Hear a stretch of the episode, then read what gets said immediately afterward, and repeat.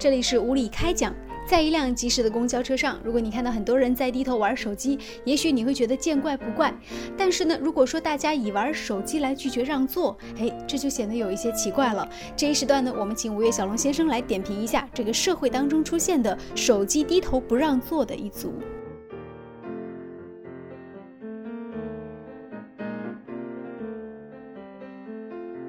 低头族这种说法一开始出现的就是说年轻人对于手机的依赖性，但是我们很遗憾的看到，现在在很多公共交通工具上面，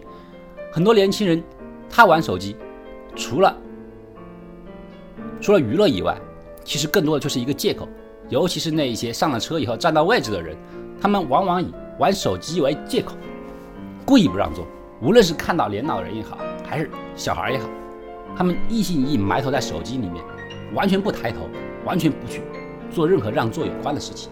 很简单啊，这种方法既让自己不处于很尴尬的局面，就是我在看手机，我没有看到你站在我旁边，实际上根本就是一个掩耳盗铃。大家都知道，现在的公交比较拥挤，只要你进入到公交系统里面以后，你就应该知道肯定会有没有座位的人，这是中国的一个特殊传统，对不对？那么，尤其是年轻人的话，你有没有义务，有没有可能的话，你抬头？看一看旁边有没有需要你帮助的人，而不是现在用手机作为一个借口。大家打开手机以后，埋头看着手机，装作一副非常乐置于其中的样子，好像说完全隔绝了一切，看不到任何需要帮助的人。实际上，蒙蔽着你的人并不是手机，而是你自己的心。